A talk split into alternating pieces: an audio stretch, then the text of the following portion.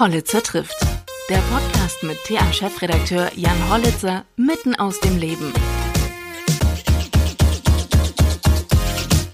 Herzlich willkommen bei Hollitzer trifft. Heute habe ich Katja Heuer zu Gast und Katja Heuer treffe ich gerade virtuell in London. Dort äh, forscht sie am King's College, ähm, ist Historikerin und hat ein neues Buch geschrieben über die DDR. Und warum braucht es ein neues Buch über die DDR? Darüber möchte ich heute mit ihr sprechen. Und ich freue mich ganz besonders, dass sie sich die Zeit genommen hat. Herzlich willkommen. Danke, freut mich, dass ich da sein darf. Ja, wie schon äh, eingangs erwähnt, ähm, Katja, du bist Jahrgang 1985, hast ein Buch über die DDR geschrieben. Wie kommt das? Ähm, naja, ich habe das Buch hauptsächlich als Historikerin geschrieben, weniger aus äh, sozusagen meinem eigenen Hintergrund. Aber ich wollte zumindest offenlegen und klar machen, wo ich herkomme und dass ich da schon auch eine persönliche Komponente mit einbringe, indem ich eben selber noch in der DDR geboren bin in den, in den letzten Jahren, ähm, dadurch natürlich auch aufgewachsen bin mit, mit Menschen um mich herum, äh, die von der DDR geprägt worden sind und, und die eben auch immer noch viel darüber erzählt haben. Ähm, und von daher fand ich, dass es an der Zeit ist, sowohl als meiner, aus meiner Perspektive als Historikerin als auch aus dieser persönlichen Perspektive heraus, äh, die DDR nochmal neu zu erzählen, von, von Anfang bis Ende von 1945 oder ich fange ja sogar noch davor an, mhm. ähm, bis äh, 1990. Es gibt auch wenig ähm, Versuche bisher, eben wirklich eine komplette Überblicksgeschichte der DDR zu erzählen. Es ist eben oft einfach äh, über Einzelaspekte des, des ähm, ähm, Staates gesprochen worden, vor allem über Politik ähm, oder Soziales oder Alltag, aber es wurde wenig bisher versucht, alles in einer Geschichte der DDR zu erzählen. Und das äh, habe ich jetzt versucht so darzustellen in meinem eigenen Buch. Versucht darzustellen und ist es bei dem Versuch geblieben oder ist es dir gelungen?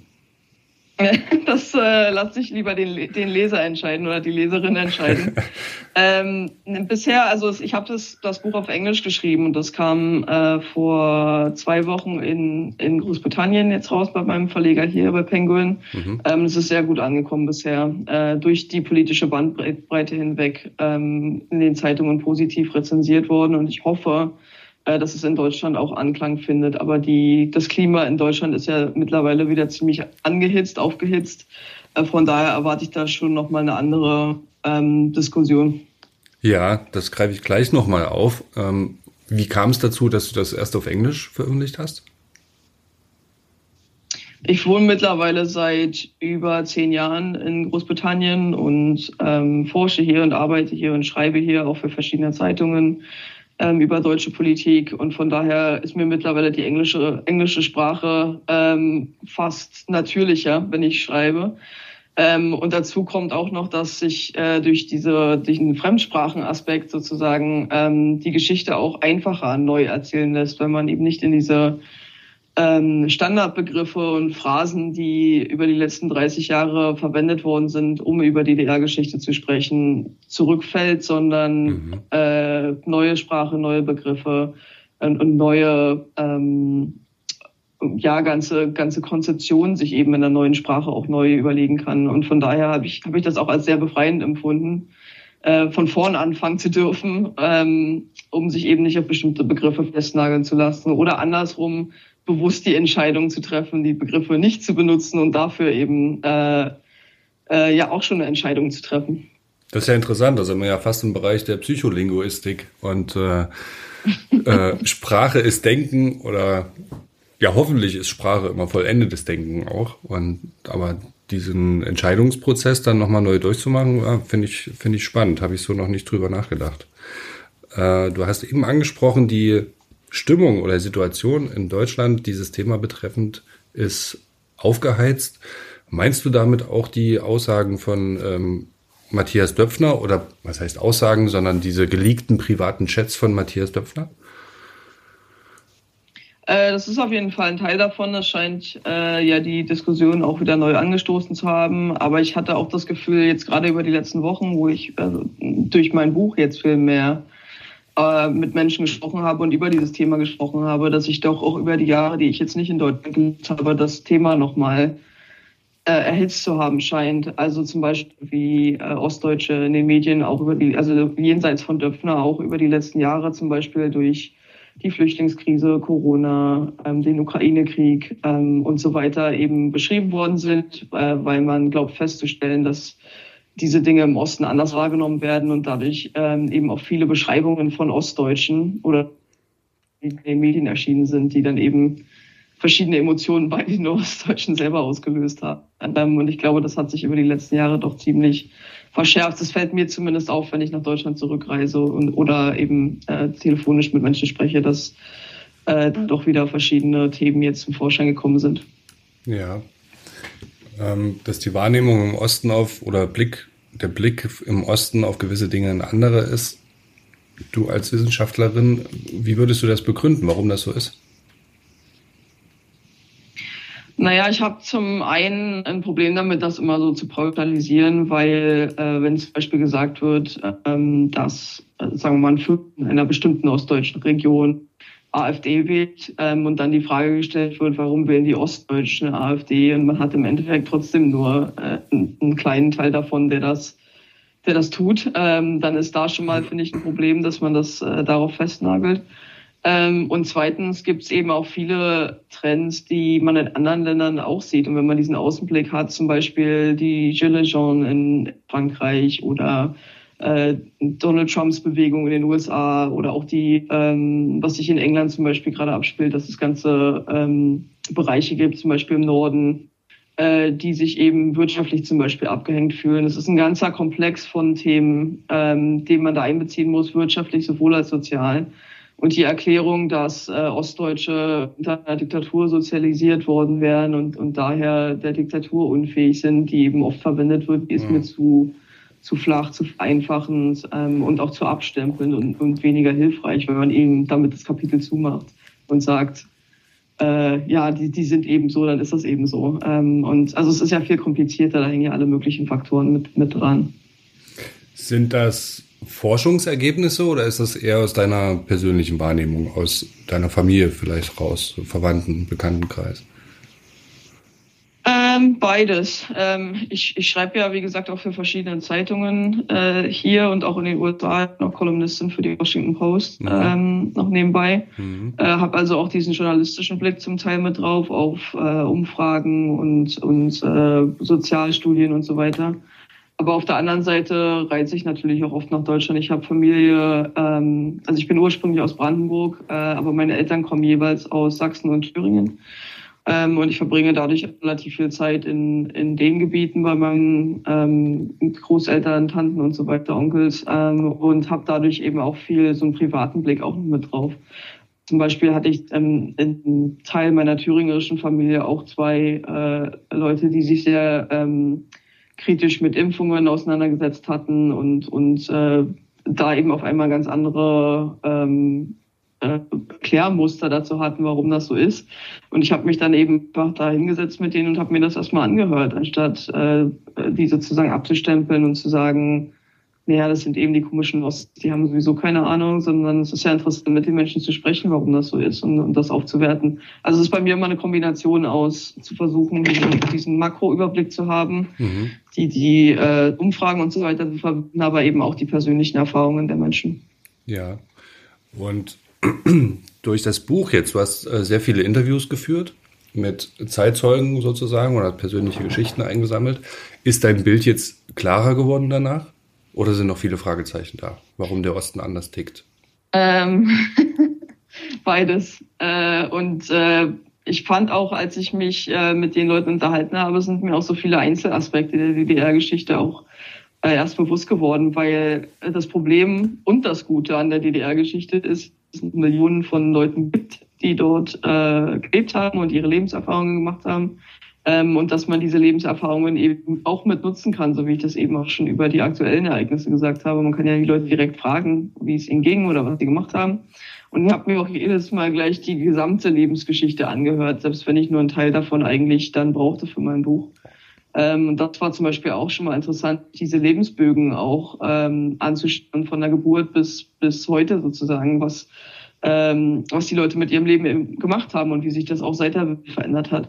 Ähm, und dadurch hat sich schon meine Blickweise verändert, weil jeder immer glaubt mit der DDR-Geschichte, dass seine eigene Geschichte die wahre Geschichte der DDR ist. Ähm, aber wenn man die alle zusammensammelt mhm. und sich von vielen verschiedenen Menschen anhört, wie es ihnen ging, und ich hatte wirklich mit Fabrikarbeitern, äh, Lehrern, Soldaten, Grenzer, ähm, aber auch Maueropfer ähm, und, und auch Flüchtlinge. Und äh, also ich habe versucht, die ganze Bandbreite abzudecken und mit allen zu sprechen, auch altersmäßig. Geografisch wurde ja die DDR auch oftmals auf die Städte verkürzt. Ich wollte zum Beispiel auch viel mit Leuten auf dem Land sprechen und in kleineren Städten, ähm, was bisher wenig passiert ist. Und eben auch, wie gesagt, in Thüringen, Sachsen, Sachsen-Anhalt, ähm, MacPom und so weiter auch mit den Leuten überall sprechen und nicht nur in den Städten. Ähm, und dadurch ist mir schon hoffentlich ein etwas runderer Eindruck der DDR selber gekommen und im Buch mhm. kommt das hoffentlich auch so rüber. Ja. Und wieso hast du dich überhaupt mit diesem Thema beschäftigt? War das, sind das ähm, Kindheitserfahrungen noch dann, Brüche in den Biografien der Eltern oder im, im Umfeld? Warum ist das Thema für dich so präsent? Also ich persönlich, ich bin Jahrgang 80, ähm, in, in Mühlhausen geboren. Ich kann das total nachvollziehen, aber ich würde gerne deine Motivation äh, mal hören. Na, zum einen ist das Buch ja, wie gesagt, hauptsächlich aus der Perspektive eines Historikers geschrieben. Also es ist, basiert jetzt nicht auf meinen Kindheitserinnerungen, die ich hatte, als ich fünf nee, Jahre alt war alt war. Die Motivation, sich mit ähm, dem Thema zu beschäftigen, das meinte ich. Ja, nee, stimmt auch. Ähm, aber also das, die Motivation kommt auch aus der, äh, zum Teil aus dem Persönlichen und zum Teil aus der Historikerperspektive. Als Historiker nervt mich einfach, dass die DDR immer wieder verflacht wird mhm. und nicht so richtig als deutsche Geschichte zählt ähm, mhm. und so als Nebengeschichte oder als Fußnote der, der richtigen deutschen Geschichte erzählt wird, die eben die westdeutsche Geschichte ist, wo man gerne mit 1949 wieder als Stunde Null anfängt ähm, und das bis heute durcherzählt von 1949 und dann irgendwann die DDR dazukommt oder die Ostdeutschen dazukommen. Mhm. Ähm, während die ostdeutsche Geschichte gerne so als, naja, es war ein unschönes, eine unschöne Episode, die man so als Nebenstrang erzählt und die war dann zum Glück irgendwann zu Ende. Und das ist eine Seite, die ich berichtigen wollte und gerade stellen wollte, dass die meiner Meinung nach die DDR ein Teil der deutschen Geschichte ist und sein sollte ähm, und nicht nur verkürzt erzählt, um einen anderen Blick auf die Bundesrepublik zu werfen und als sozusagen dunkles, äh, dunkle Gegenseite erzählt wird. Mhm. Und aus persönlicher Sicht ähm, absolut. Also ich meine, dadurch, dass ich noch in der DDR geboren bin und auch in, in Wilhelm Pieck Stadt Guben geboren bin und das sozusagen weder weder meine Stadt noch mein, mein Geburtsland noch irgendwo auf der Karte gibt heutzutage, äh, ist mir auch aus persönlicher Sicht wollte ich eben auch zurückgucken, was war dieses Land, in dem ich geboren bin und wäre ich vielleicht 10, 15, 20 Jahre vorher geboren, wie wäre mein eigenes Leben abgelaufen? Also diese Neugier ist auf jeden Fall da. Mhm. Ähm, dadurch, ich, dass ich in meiner eigenen Familie auch die ganze Bandbreite von Erfahrungen ähm, habe oder viele Erfahrungen auch habe in der eigenen Familie, ähm, ist das auch immer so eine Frage gewesen, die mir irgendwie äh, über ähm, über meinem Leben hing sozusagen, was was anders gelaufen wäre, wie es anders gelaufen wäre. Ähm, und noch dazu, wie gesagt, sind auch viele Menschen um mich herum natürlich, die meisten Menschen um mich herum auch in der DDR aufgewachsen und man hört eben von Lehrern zum Beispiel auch immer wieder diese Brüche. Also wenn man von Lehrern unterrichtet wird, die vorher ähm, in der DDR unterrichtet haben. Ich hatte zum Beispiel mal meine, meine Politiklehrerin gefragt, wie das eigentlich ist, äh, jetzt Politik in der Bundesrepublik zu unterrichten und vorher äh, eben Staatsbürgerkunde zu unterrichten in der DDR. Und sie hat uns einen Aufsatz gegeben, wo wir erklären sollten, warum ein äh, Sozial, das war ein sehr linksgerichteter Soziologe, warum der Unrecht hatte, war die Frage. Ähm, und ich habe eben mal frech in den Raum gefragt, ob sie die Frage vor ein paar Jahren noch andersrum gestellt hatte als Aufsatz. Und das wurde sofort als Provokation empfunden und ich bin aus dem Unterricht geflogen. Und das hat mich auch schon stutzig gemacht, warum diese Emotionen offensichtlich so hoch sind, dass äh, selbst so eine Frage von, die ernst gemeint war von mir damals, äh, sozusagen als Provokation empfunden worden ist und nicht, nicht diskutiert worden ist. Hm. Ähm, und daher, da, da, da ist schon eine, eine persönliche Komponente auch drin, dass ich jetzt zurückgehe und, und mir das versuche anzugucken selber. Bei diesen ganzen Interviews ähm, haben sich die Leute freiwillig oder nicht freiwillig, Sie haben ja mitgemacht, haben Sie sich ähm, gerne geöffnet zu diesem Thema? Äh, es war schon nicht einfach in einigen Fällen. Also ich habe den Vorteil gehabt, sage ich mal, dass ich aus Ostdeutschland selber komme und dadurch mehr Vertrauen äh, gewinnen konnte bei den bei den Menschen. Aber es hat schon, dadurch, dass ich auch in England wohne, muss ich das muss ich das wirklich klarstellen. Also ich hätte jetzt nicht einfach kommen können bei vielen Leuten und sagen können, ich schreibe ein Buch über die DDR, ich bin Historikerin, ich wohne in England, ähm, mhm. würden Sie mit mir reden? Äh, ich hatte schon viele Leute, die da erstmal stutzig waren und auch skeptisch waren, was ich jetzt mit ihrer Biografie mache, mit ihrer Geschichte mache. Mhm. Und musste gleich dazu sagen, äh, ich bin ursprünglich auch aus Ostdeutschland und, und habe erklärt, was ich, dass ich eine rundere ähm, und, und ausgewogenere Geschichte der DDR schreiben möchte. Und habe dann auch noch lange vorher oft mit ihnen, mit ihnen sprechen müssen, um das Vertrauen sozusagen zu gewinnen. Da ist schon eine Grundskepsis da bei vielen, auch gerade bei Älteren äh, Menschen, die sich nach der Wende irgendwie ähm, nicht mehr gehört gefühlt haben. Mhm. Und auch ihre eigene Geschichte in den Darstellungen der DDR im Fernsehen, sei es in Dokumentationen oder, oder auch in Büchern und, und in, in Zeitungsartikeln nicht wiedergefunden haben. Und dadurch das Gefühl hatten, dass, dass das keiner hören will. Also das hatte ich ganz häufig, dass die Leute sagen, ach, das will doch heute keiner mehr hören. Mhm. Ähm, und man dann erstmal dazu sagen musste, dass, dass deren Lebensgeschichte mittlerweile äh, Teil der gesamtdeutschen Geschichte ist und, und dass das wichtig ist, dass die jetzt noch darüber reden, solange das eben noch geht. Ähm, und das war schon schwierig, die Leute dazu zu bewegen. Also und da brauchte ich auch oft die Verbindungen, über die ich die Zeitzeugen überhaupt gefunden habe. Also die wären ja nie auch von sich selber auf die Idee gekommen, dass sie Zeitzeugen sind. Hm. Ähm, und hätten sich jetzt zum Beispiel nicht im Archiv oder im Museum oder irgendwo gemeldet, um ihre Geschichte aufzunehmen. Ähm, sondern ich habe die oft über persönliche Verbindungen irgendwo gefunden. Also ich habe dann einfach in die Runde gesagt, ich brauche jemanden, der Polizist war oder der ähm, in den 1970er Jahren in eine neue Plattenbauwohnung gezogen ist ähm, oder solche persönlichen Geschichten. Und das, da habe ich dann einfach nachgefragt bei, wie gesagt, ich habe verstreut über die ehemalige DDR auch, auch Verwandte und Bekannte und mir wurden da meistens über drei Ecken irgendjemand gesagt. Und das musste dann oft noch über diese Verbindung, also sei es der Nachbar oder der ehemalige Arbeitskollege oder wer auch immer, hm. dazu gesagt werden, dass ich sozusagen eine vertrauenswürdige Person bin, die, die wirklich versucht, diese Geschichten ernst zu nehmen und, und das, das nicht wieder umdreht und in was, in eine andere Geschichte einbaut. Und das war schon auch interessant, dieser Prozess. Und waren die Menschen, mit denen du gesprochen hast, dann am Ende erleichtert oder dankbar oder hast du irgendwas gespürt emotional? Ja, auf jeden Fall. Also vor allem, weil die ganz oft überhaupt gar nicht mehr darüber gesprochen haben seit den 1990er Jahren ähm, über ihre eigene Geschichte. Ich, ich fange das Buch zum Beispiel auch äh, mit, mit Angela Merkel an. Die mag mhm. jetzt kein typisches Beispiel sein in der Hinsicht, aber sie ist schon typisch. Äh, als dass sie in ihrer letzten Rede im Amt, nach 16 Jahren im höchsten Amt der, des Landes, äh, sich erst getraut hat, das anzusprechen, dass sie als Ostdeutsche. Aber das ist das äh, Vorwort, ne? Das ist nicht das äh, kein, kein Interview, das ist das Vorwort. Das ist im Vorwort, ja. ja das, ja. das sagt sie in ihrer letzten Rede ja. zum, zum letzten Tag der deutschen Einheit, den sie im Amt hat, dass sie äh, sich äh, nicht gehört fühlt mhm. und dass mhm. äh, ihre Biografie noch immer so verkürzt wird. Und ich fand es interessant, dass selbst jemand, der so im öffentlichen Raum steht und eigentlich äh, sich nicht versteckt, verstecken muss oder versteckt hat, trotzdem ihre ostdeutsche Biografie auch irgendwie als ähm, sozusagen Leiche im Keller äh, gesehen hat, die man, die man am, über die man am besten nicht spricht. Und es hat sich auf meine Zeitzeugen auch extrem übertragen. Also die haben dann auch manchmal überlegen müssen, in welchem Jahr war das jetzt oder ähm, wie, wie sage ich das jetzt, weil die eben darüber auch schon so lange nicht mehr geredet haben, dass das äh, äh, ja auch, auch nicht mehr Teil ihres Lebens irgendwie war, darüber nachzudenken oder darüber zu sprechen. Und das fand ich schon auch interessant, dass ähm, dann am Ende die meisten gesagt haben, ah, das war aber schön, darüber zu sprechen oder dann auch gleich dazu gesagt haben, ich kann auch gerne nochmal mit Nachfragen anrufen. Das war dann fast so, oh, jetzt ist es schon zu Ende, das Gespräch am Ende. Ähm, da war irgendwie doch dann die Erleichterung da, glaube ich.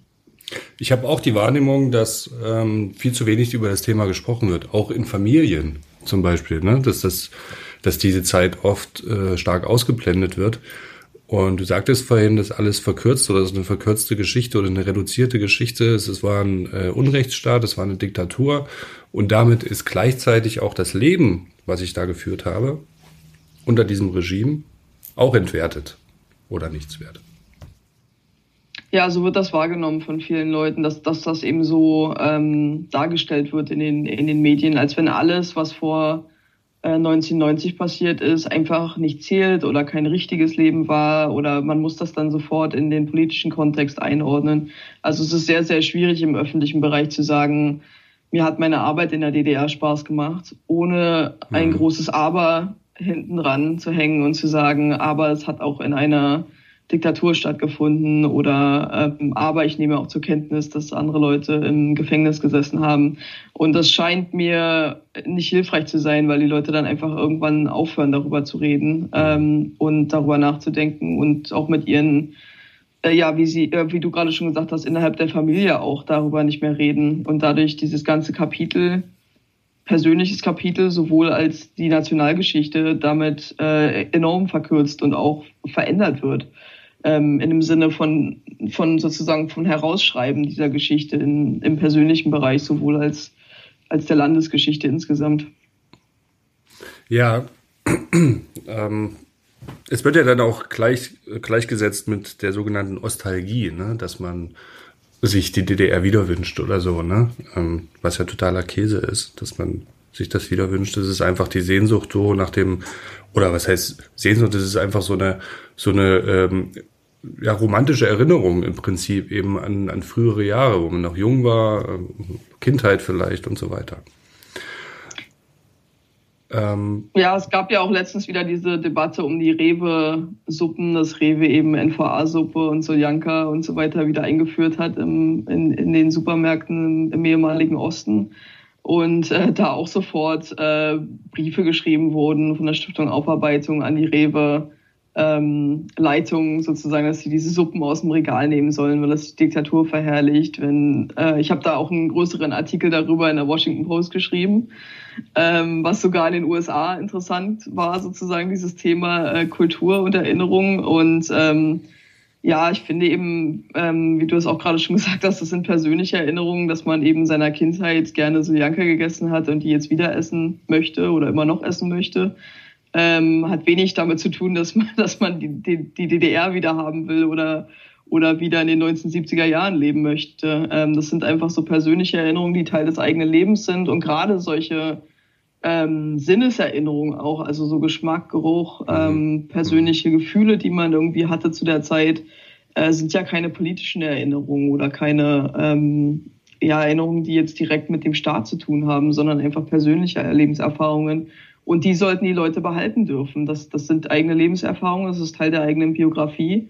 Und man sollte darüber reden dürfen, meiner Meinung nach, ohne sich zu entschuldigen oder zu sagen, okay, aber jetzt muss ich das, äh, muss ich da noch dagegen setzen, dieses Bekenntnis, dass ich die DDR nicht mehr zurückhaben möchte. Ja. Entwickelt sich ähm, aus dieser Wahrnehmung heraus vielleicht auch der Trotz, der ja vielleicht ähm, zu diesem anderen politischen Gefüge oder Gemengelage im, in einigen ostdeutschen Bundesländern, muss man ja wirklich differenzieren, ähm, führt. Wenn man jetzt die neueste Umfrage hier bei uns in Thüringen anschaut, da sind wir bei 28 Prozent die äh, AfD stärkste Kraft, 22 Prozent äh, die Linke 21 Prozent, glaube ich, äh, die CDU, ich muss gerade aus dem Kopf machen, 11 Prozent SPD, 6 Prozent Grüne, 5 Prozent FDP. Und das ist ja schon irgendwie ein bemerkenswertes äh, Umfrageergebnis gerade. Nächstes Jahr sind Landtagswahlen. Ja, aber was mich eben stört, ist, dass man, wie gesagt, dann daran geht und sagt, äh, das ist, äh, weil die, weil die Leute in, in, in der Diktatur sozialisiert worden sind. Zum einen trifft das ja auch viele jüngere Leute gar nicht mehr zu. Ähm, und zum anderen ist diese Erklärung einfach äh, A viel zu kurz und B, ähm, die führt ja nirgendwo hin. Also auch diese, diese Feststellung, das ist dann jetzt eben so und, und da so die, das ganze ehemalige Land oder alle Leute im Osten irgendwie darüber abzuschreiben, sozusagen, dass sie das einfach nicht verstehen, wie man im, in, einer, in einer Demokratie lebt, ist einfach A zu kurz und B auch beleidigend. Ähm, sondern ja, wie du gerade schon gesagt hast, ist es auch zum Teil eine Trotzreaktion gegen was man so als Establishment empfindet. Die da oben kümmern sich nicht, die wollen nicht verstehen, wie ich hier lebe. Ähm, und das ist natürlich auch eine Gegenreaktion darauf. Und äh, das hat zum Teil damit zu tun, wie der Osten also aufgebaut und wahrgenommen wird im Westen immer noch als, als imaginärer Raum, in dem, in dem lauter Leute leben, die ähm, irgendwie zu dumm sind, die Politik zu verstehen oder eben falsch sozialisiert worden sind. Also das wird ja auch einem so übergestülpt, irgendwie diese Identität. Und auf der anderen Seite ist es, ist es ja auch so, dass im Osten eben auch bestimmte Faktoren äh, wirtschaftlich auch noch vorherrschen, äh, wie zum Beispiel prekäre Arbeitsbedingungen, äh, niedrigere Gehälter äh, und dass man einfach irgendwie das Gefühl hat, so abgehängt zu werden. Und das findet sich, wie gesagt, auch in anderen Ländern wieder, in Frankreich, in den USA, Großbritannien genauso, aus anderen Gründen. Aber da gibt es auch äh, Gruppen von Leuten, die äh, sich nicht gehört fühlen, abgehängt fühlen und eben ähnlich reagieren und, und auch äh, Parteien wählen, die nicht zum politischen Mainstream gehören. Ähm, und das ist auch, da sagt, wie gesagt, auch keiner, ah, die, die sind halt in der Diktatur aufgewachsen, die verstehen das eben einfach nicht. Ähm, da findet man andere Erklärungsmuster, die auch herabwertend sind ähm, und, und auch versuchen, ganze Menschengruppen in einen, über einen Kamm zu scheren. Mhm. Ähm, aber es ist zum, nur zum Teil ähm, wie gesagt, dadurch bedingt, dass, dass äh, die Identität existiert. Es ist eher so, dass einem die Identität aufoktroyiert wird. Ich meine, es hat ja auch nicht jeder, der im Thüringer Wald wohnt, das Gefühl, äh, der hat alles gemeinsam mit jemandem, der in, nee. äh, in der Lausitz wohnt ja. oder im, in Brandenburg irgendwo. Das Absolut. sind ja auch einzelne Gruppen von Menschen. Ja. Ja. Da ähm, stimme ich dir auf jeden Fall zu. Ich habe mich ja äh, auf Anfrage neulich auch geäußert zu den, äh, zu den Chats und Aussagen von Matthias Döpfner und habe das eben auch gesagt. Also dieses Pauschalisieren, das äh, ist total verkehrt, weil Mentalitäten sind einfach auch komplett unterschiedlich auf unserem Gebiet, also auf dem Gebiet der ehemaligen DDR.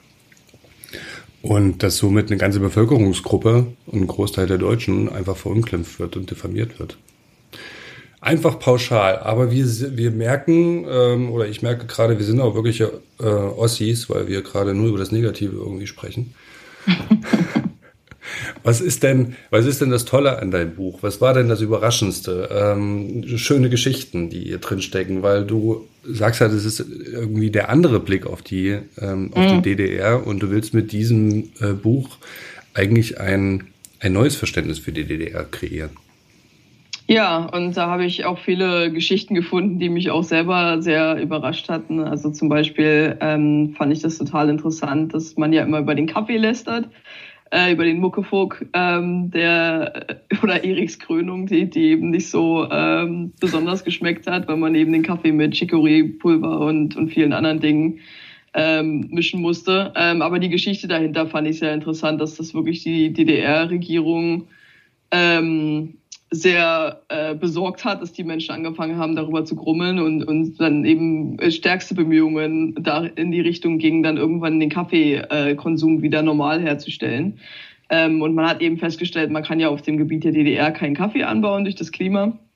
Äh, also musste ein anderes Land gefunden werden. Und dann hat man sich eben in den 70er Jahren umgeguckt, wo man jetzt am besten Kaffee anbauen könnte und hat Vietnam gefunden, weil da gerade der Vietnamkrieg zu Ende war 1975, das Land sowieso aufgebaut werden musste und als sozialistischer Bruderstaat man da sozusagen was Gutes tun konnte und gleichzeitig äh, vielleicht im Endeffekt den Kaffee wiederkriegen konnte, den man, den man vermisste. Mhm. Äh, also wurden ganze Kommissionen, Experten, Biologen, ähm, äh, ja, Agrarexperten nach, nach Vietnam geschickt, und, um dort Kaffee anzubauen.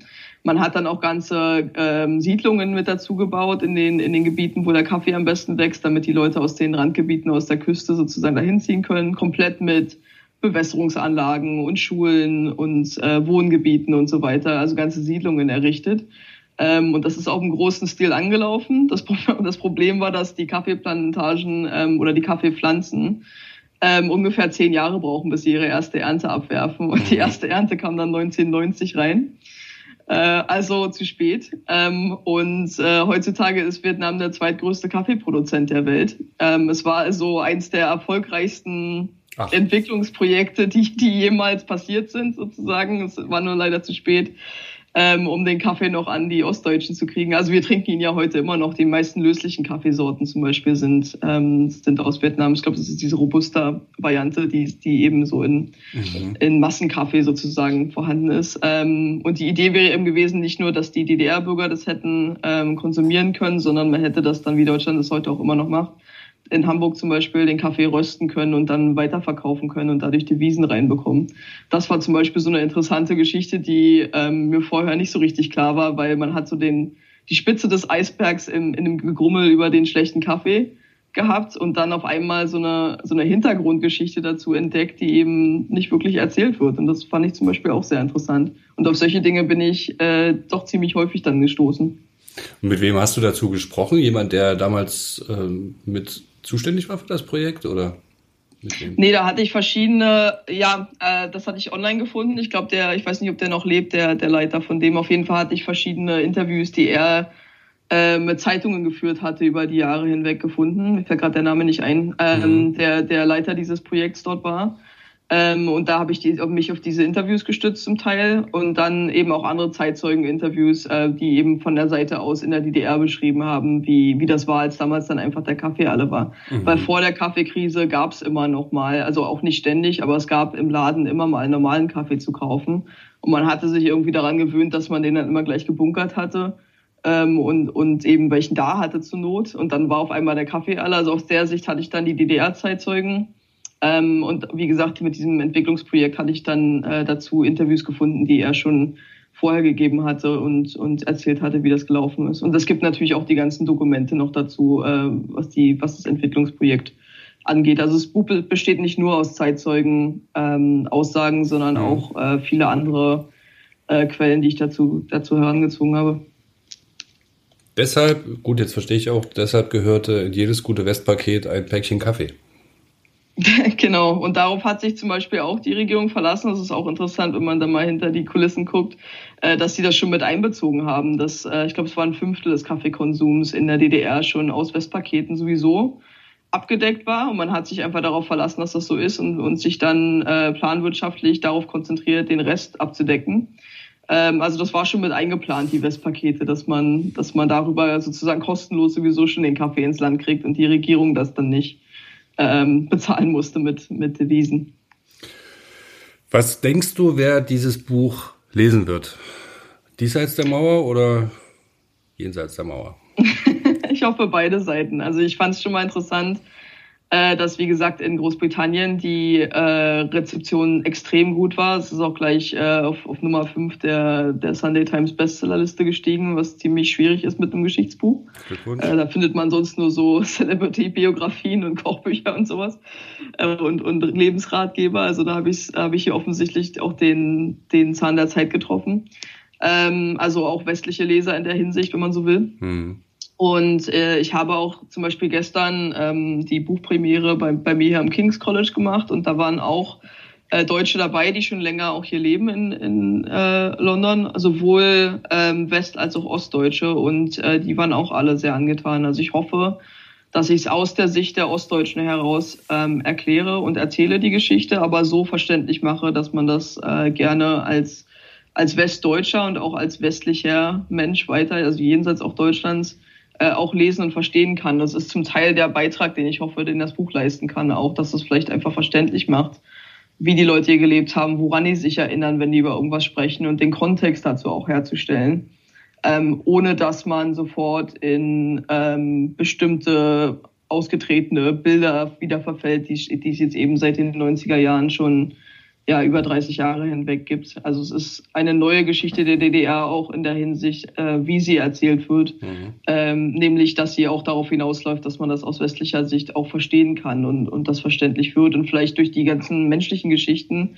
Also ich fange jedes Kapitel mit so einer mit so einer kleinen mit so einem kleinen Mini-Einblick äh, in ein Leben an. Mhm. Also es fängt meistens an, es sagt zum Beispiel 16. Dezember 1973, ähm, Renate war wütend und dann fängt das eben darüber an, was ihr in ihrem Leben da gerade passiert ist. Und es sind auch alles, wie gesagt, äh, entweder Interviews oder andere Quellen, auf denen das passiert. Also ich habe mir das jetzt nicht ausgedacht, aber das hilft vielleicht über diese menschliche Komponente hinein, äh, die Politik, die Wirtschaft, das Leben in der DDR insgesamt ähm, besser zu verstehen und, und auch auf die Empathie zu bauen, die, die, die der Leser darüber aufbauen kann gegenüber den Menschen, die dort gelebt haben. Und mhm. dadurch das verständlicher und vielleicht auch erinnerungswerter zu machen. Mhm. Ist ja immer so ein gewisses äh, Interesse vorausgesetzt, sich mit Thema oder sich mit dem Thema beschäftigen zu wollen. Ne?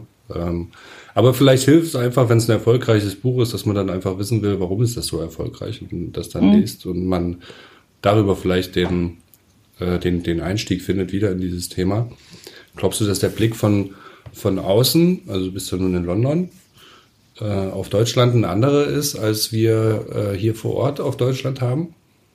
Auch das Thema betreffend? Ja, auf jeden Fall, weil das Thema ist auf jeden Fall interessant. Also ich werde auch immer nur von Deutschen gefragt, warum das in, in Großbritannien überhaupt jemanden interessiert. Das, die Frage wird mir hier gar nicht gestellt, äh, weil man einen Blick auf Deutschland insgesamt hat als ein Land, was sehr, sehr wichtig ist, geopolitisch wichtig ist und auch die Verbindungen natürlich zum, zum Rest der, der Welt äh, ja da sind durch die Geschichte und auch durch, durch die Politik heute. Und man zum Beispiel auch wahrnimmt, dass Deutschland eben auch die, die viertgrößte Wirtschaftsmacht der Welt ist und dadurch das wichtig ist zu verstehen, wo das Land herkommt, wo es hingeht, ähm, welche Probleme man intern hat und so weiter. Und das Interesse daran ist schon da, aber es ist eben nicht die eigene Geschichte und dadurch hat man mehr Freiräume, mhm. äh, einfach darüber zu reden und, und auch äh, offen darüber zu reden. Also wie gesagt, das Buch ist hier durch die politische Bandbreite hinweg sehr positiv angenommen worden, vom Äquivalent zur Bildzeitung, der Daily Mail bis mhm. nach ganz links, ähm, haben sich äh, alle sehr positiv damit auseinandergesetzt und jeder hat irgendwie was in dem Buch gefunden, was, was er für seine eigene Sichtweise interessant fand. Und ähm, ich bin gespannt, ob das in Deutschland auch so ist, ob da auch diese Offenheit äh, da ist. Aber man hat ja einen viel, viel emotionaleren Blick darauf als Land und auch als individuelle Menschen, weil man ja auf eine Debatte trifft, die es schon länger mhm. gibt und die auch die Leute irgendwie persönlicher natürlich äh, trifft. Ich hatte zum Beispiel gestern mich auch mit zwei Akademikern unterhalten, deutsche Akademiker. Einer forscht in Glasgow und einer auch in London. Eine in London. Und die haben mir beide gesagt, die finden das viel, viel leichter im Ausland äh, zu forschen. Der eine auch direkt zur DDR-Geschichte, mhm. äh, weil man einfach diesen Druck nicht hat, diese, diese politische Komponente nicht existiert, das Forschungsfeld nicht dominiert wird von bestimmten Leuten, die schon immer ähm, dominieren. Ähm, und äh, gerade der, der eine, der auch zur DDR-Geschichte direkt geforscht hat, hat gesagt, ihm wurde direkt in, in Deutschland, als er studiert hat, gesagt, wenn du das ernsthaft betreiben willst, mach's am besten im Ausland, weil dann hat man diesen, diesen Fuß nicht schon drinne in Debatten, die es schon so lange gibt und die das, hm. äh, die das Narrativ einfach oder die an dem Narrativ festhalten, was es bisher gibt.